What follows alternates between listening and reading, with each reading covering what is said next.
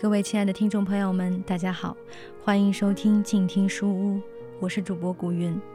今天的节目呢，和大家一起来继续阅读柴静的《看见》。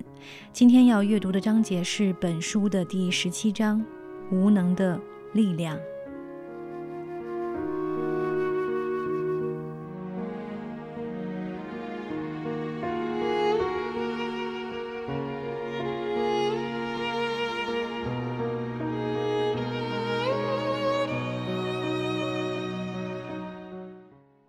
克坐在草地上，七八个孩子滚在他怀里，打来打去。我本能地拉住打人孩子的手，不要这样。为什么不要这样？我就差点说阿姨不喜欢这样了。绷住这句话，我试图劝他们：他会疼，会难受。他才不会。他们嘎嘎地笑，那个被打的小孩也乐。卢安克坐在小孩当中，不作声，微笑地看着我，无可奈何的样子。后来我问他，我会忍不住想制止他们，甚至想要去说他们，这是我的第一个反应。可是你不这么做。我知道他们身上以前发生的事情，还有他们不同的特点，都可以理解。但是理解够吗？如果已经理解，然后再去跟他们说一句话，跟反感而去说一句话是不一样的。我哑口无言。卢安克是德国人。过去十年，他生活在中国广西山村，陪伴着当地的留守儿童。他一直拒绝电视台的采访。博客首页写着一个不太常用的邮箱，附着一个说明：“因为我上网的时间不是很多，请你不要超过五句话。”看完了他博客里的十几万字，都是关于教育的。我无法清楚地感触到他。他的经历并不复杂。一九九零年到中国旅游时就留了下来。九七年，在南宁的一所残疾人学校义务教德文；九九年，到河池地区的一所县中学当英文老师。因为不能提高学生的考试分数，家长们有意见，他离开了。二零零一年开始，他在河池市下属的东兰县板列村小学支教。但我看卢安克的文章，他不提这些，不写什么故事，也没有细节，都是抽象的词句。像潜入到无尽波涛之下，浮沉摆荡，不断的看见什么，又不断的经过。联系采访的时候，老范也非常为难，不知道对卢安克说什么，犹豫半天写下：“你让我想起中国著名的摇滚歌手崔健的一首歌《无能的力量》。这种无能，有的时候比能要强大一百倍。”老范常常能用直觉捕捉我需要长时间分析才可以到达的点。南宁到板列有四个小时车程，桂西北多是喀斯特地貌，路沿山而建，枝子转盘路甩得人不可能打盹。一路只见山石，山高水枯，土壤也是棕色石灰土，好一阵子才能看到一小片玉米地。到的时候，小镇上正逢集市，只有二十平方米。三四家露天的卖肉铺，屠夫持刀待沽，举目可及，几乎全是老人，身边一群三五岁的小孩子。年轻人大都出门在广东打工，穿着民族服装的壮族老太太背着婴儿，在小摊上挑粉红色的小鞋子。孩子会叫奶奶了，还没叫过妈妈。卢安克从小卖部的后面拐出来，在窄成一线的土路上迎接我们。他将近一米九的样子，有点驼背和营养不良，一件假冒的湖人队篮球服，咣咣当当挂在身上，有点脏了。淡黄的卷曲头发没怎么梳理，睫毛几乎是白的，与十年前照片上年轻人的样子有了些变化，更瘦了，脸上有了深深的纹路。他的朋友把我介绍给他，我也随着他叫安克。他不招呼。也不问我们叫什么，只是微微笑着，转身带着我们走。这个时候，摄像把机器举了起来。一旦意识到镜头扛了起来，作为记者就知道采访开始了。任何搭讪或者闲聊都要有用，不然你对不起那个扛着几十公斤机器的肩膀。我尽量找点话说。卢安克有问必答，答得很简单，不问不说。我隐隐觉得这种提一口气、略带活泼的劲儿是不对头的，但又没办法对摄像说放下吧，也太刻意。这么一转念，头第一次在机器面前别扭起来。学校上一年为了迎接上级普酒检查，刚翻修过。之前教学楼没有大门，没有窗户，没有操场。孩子们一见卢安克，呼啸而上，像小猴子一样挂在他身上。四五个人钻来拱去，以便让身体尽可能多的部分接触到它。摄像放下机器，问我：“现在拍什么？”这是再正常不过的疑问。迅速进人采访，明确下来每一步拍摄方案。以前每次都是这么干的，这一次我却觉得有点受刺激，但必须做决定，不能让大家扛着东西僵着。那就先拍一下你住的屋子，可以吗，安克？我说。他很随和，带我们去了他的宿舍，一间小房子，一张床，墙上贴着以前住过的老师留下的一幅迎客松。摄像和老范在安排采访的地点，拿一只凳子放过来放过去。看在哪儿光线好。按理我这时应该是与采访对象沟通，让他放松下来，多了解一些信息。我和卢安克聊着，观察周围有什么细节可以问。有的问题他没有表情，也不作声。旁边他们挪板凳的声响好像越来越大，我脑壳完全敞开着，每一声都磨在神经上。我不知道自己为什么这么局促不安。当天下午。我们先采访一对姐弟，父母常年在外打工。卢安克带着我们去孩子家，家在山上，山势高原，像盆地的过渡，少有平地。房子就建在斜坡上，站在高处一眼望不到邻居。进了门，室内黝黑，右手边有根电灯线，我摸着拉了一下，灯是坏的，没什么家具，石灰墙上只挂着破了一半的镜子。一台旧电视正正放在当厅中，是姐弟俩生活的中心。十岁的弟弟黑亮精悍，眉宇间已是山民的气息。天有些冷，他一脚踩住小腿粗的树干，拿小铁斧卖力劈柴。大家都觉得这个镜头很动人。过一会儿，火暗下来了，摄像机拍不清楚了。我们停下来说：“再添点柴。”再过一会儿，摄像结束了。我让弟弟带我去他的菜地看看。之前他说自己在屋后开了一小块地种菜，但他拒绝了。为什么呢？我有点意外。你自己去。他看都不看我，去火边福尔跟卢安克说悄悄话，看了我一眼，极为尖锐。你肯定在说怎么考验我们。我想用开玩笑的方式遮掩一下。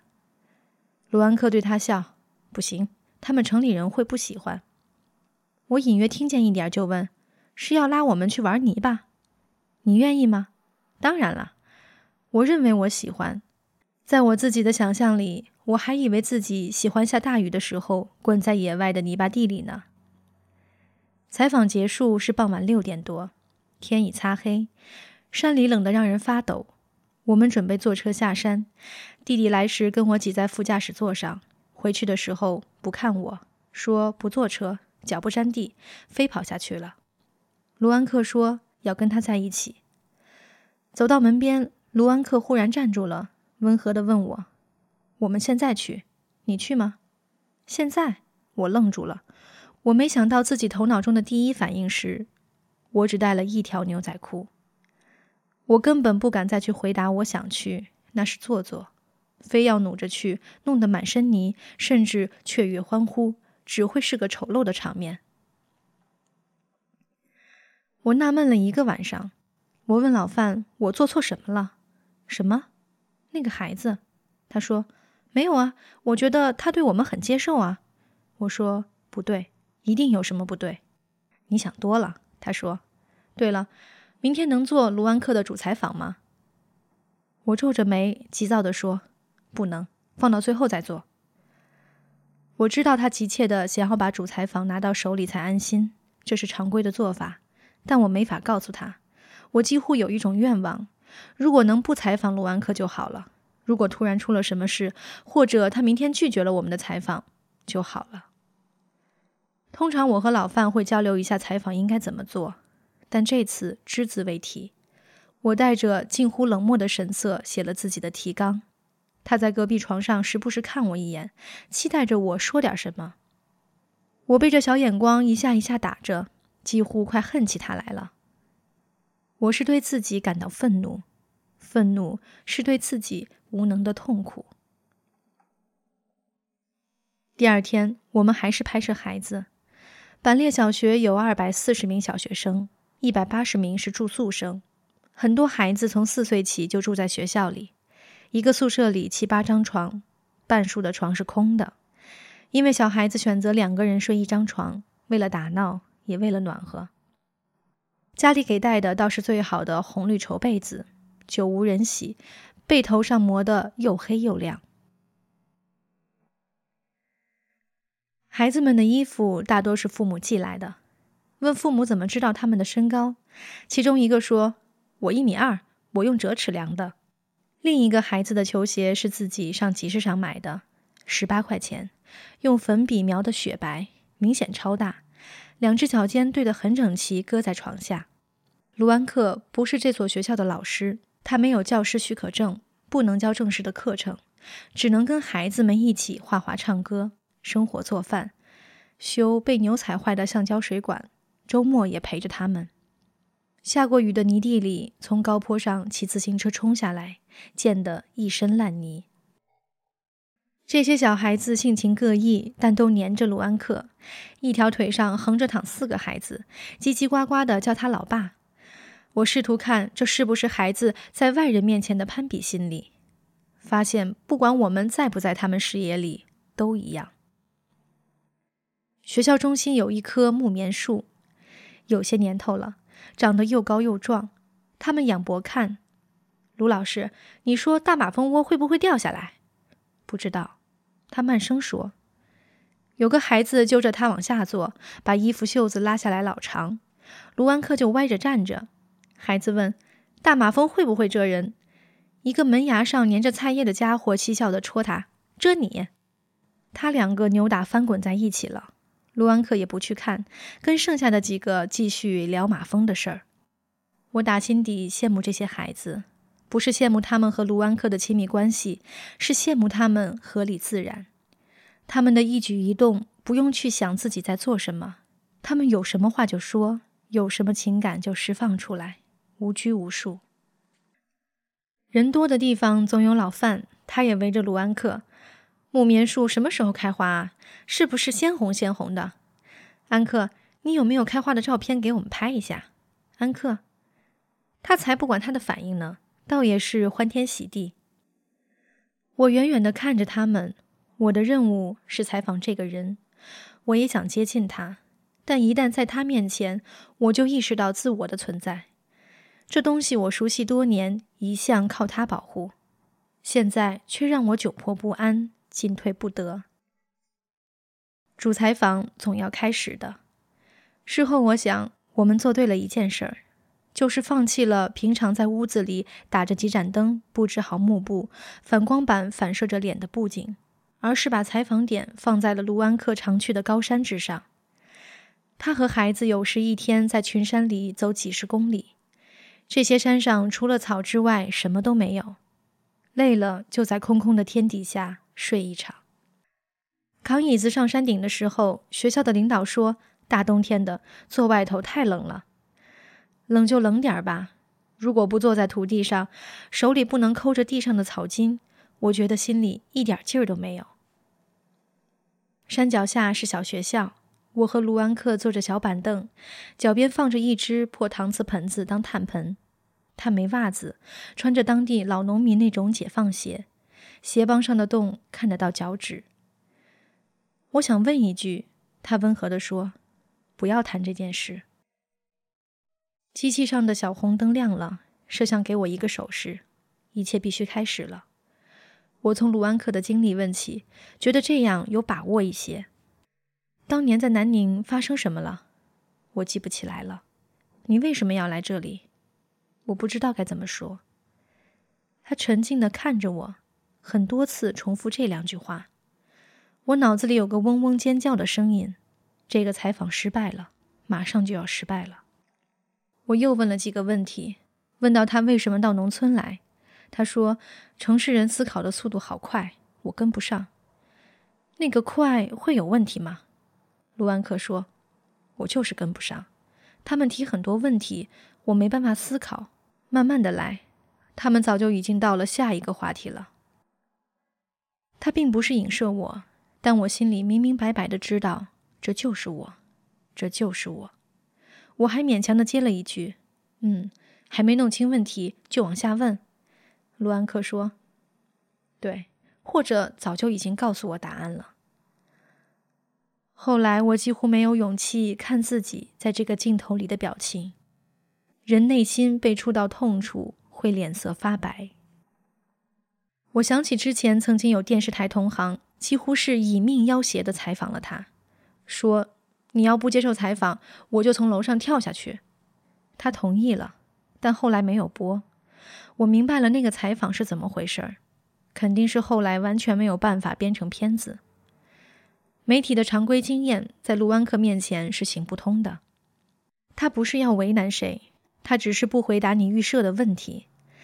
你已经在他书里看到过。想好编辑的方案，预知他会怎么回答，预知领导会在哪个地方点头，观众会在哪个地方掉眼泪的问题，我放弃了。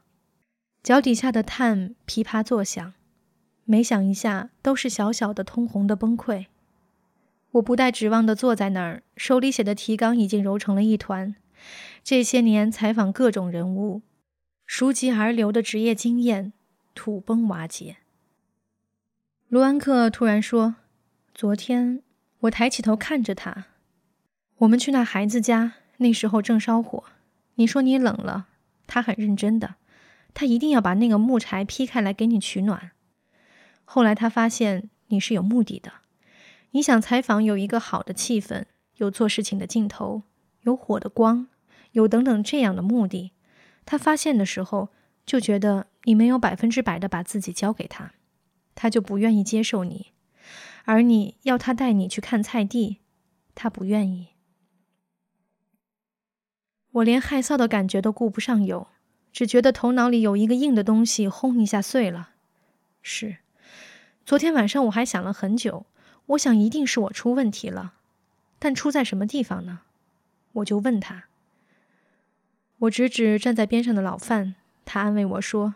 说不会的，他觉得他很接受我们了。我说不是，我说接受我们的孩子不会是那样的一个表现，一定是有一个什么问题。卢安克说他怪我带你们上来，说要把我杀了。我也觉得对不起他，就跟着他跑下去了。我说我很自责，我觉得我做错了，我都不知道接下去该说什么。目的是好的。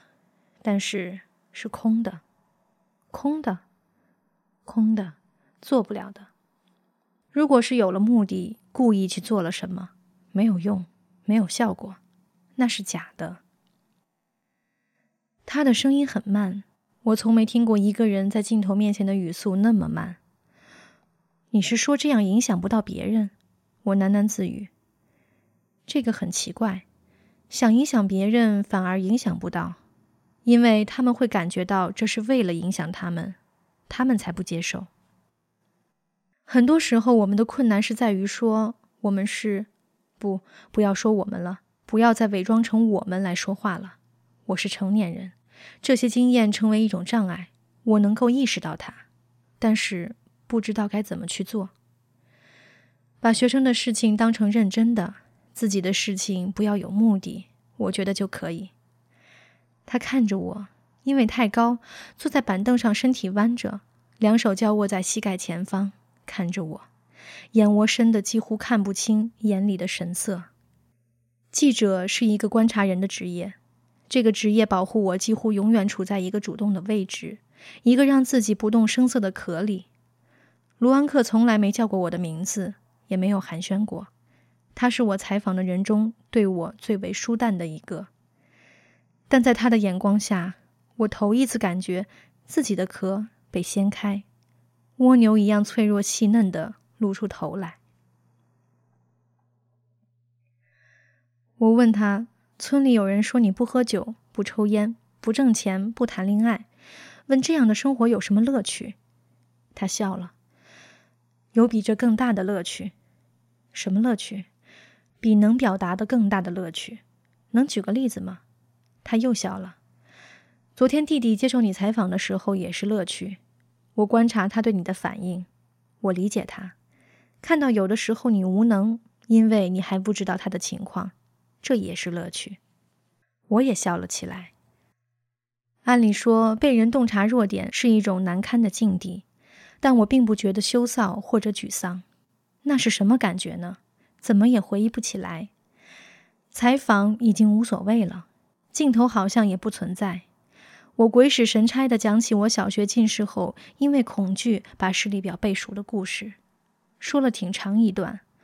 我以前约束过自己，绝不在电视采访时带个人感受，这是我的禁忌。但不知道为什么，这个画着黑色惊叹号的禁忌也一起在崩溃的红光中粉碎了。看节目的时候，我发现自己讲这段时目光向下，很羞涩。跟我八岁的时候一样，我已经顾不上周围都是我的同事，因为我最大的恐惧就是跟别人不一样，我会被挑出来站在什么地方。大家说，看他跟我们不一样，怎么才能克服这种恐惧？他说，以前我不想见记者，不想给别人看我做的事情。后来我看到曼德拉说的一句话，他说。如果因为怕别人看到就不做自己觉得应该做的事情，把它隐藏起来，那就等于说谁都不能做这个事情。如果自己把它做出来并让别人看到，那就等于说谁都可以这样做，然后会有更多的人这样做。因为这句话，我才考虑接受你们的采访。卢安克刚来板列村的时候，村里有人认为他是特务。有的拉他去政府跑项目，有的偷了他的钱和手电，他什么反应都没有。这样我就变成一个没有用的人了，他说。这样我就自由了。他在这里生活了十年，走在村里，老太太们把背上娃娃的脸侧过来给他看看，咪咪笑。成年男人不多与卢安克说话，没人斜眼去之，也不上来搭话，两相无视。采访间歇，村长出面请我们在自己家吃饭，让媳妇儿刷了大火锅子，肥羊肉片，炒各种羊腰子、羊杂。村长是个大嗓门的汉子，喝几杯后粗脖子通红，挨着劝我们几个喝酒，劝法强悍，但不劝卢安克。这里土地稀薄，无法保水。大石山区还有人用一根铁丝从高处山岩石缝中将一滴滴水珠引进山脚下的水缸里。老百姓在石头缝里种出来的玉米才一米高，结出的玉米棒还没有拳头大，常常只用来酿包谷酒。我在路上多见到醉汉，卢安克说他曾经反感这里的人总是喝酒，后来他理解这些成年人跟打打杀杀的孩子一样。情感得不到发挥，生活不允许。如果太清醒，太难受了。现在他与这些人互相理解，他们也不再劝我喝酒。卢安克从汤里拽出几根青菜吃。村长跟他老婆说：“去给卢老师炒个鸡蛋。”他不吃荤，平常吃的跟他的学生一样。学校太穷。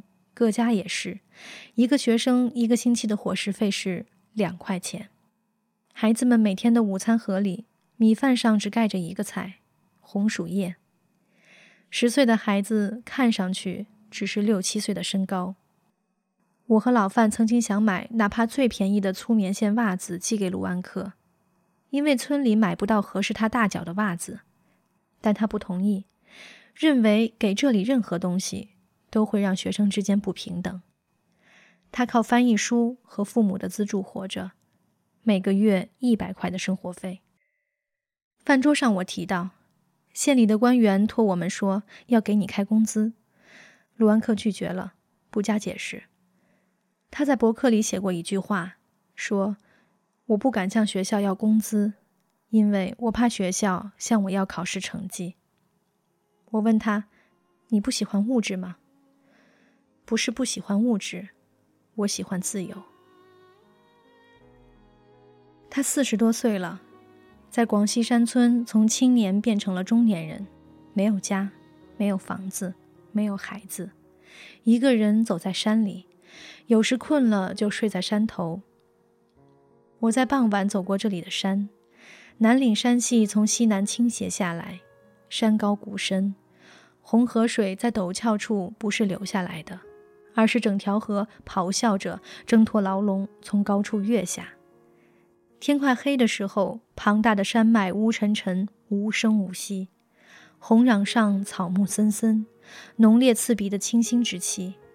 偶尔可见的一两星灯光，让人感到更孤独。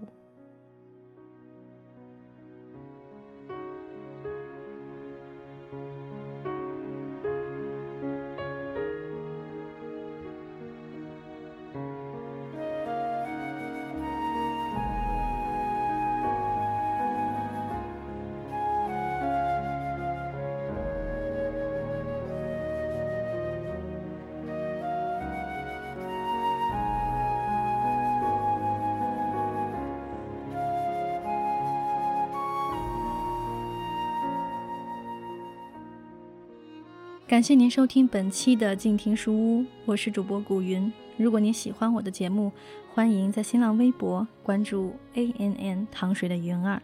让我们下期再见。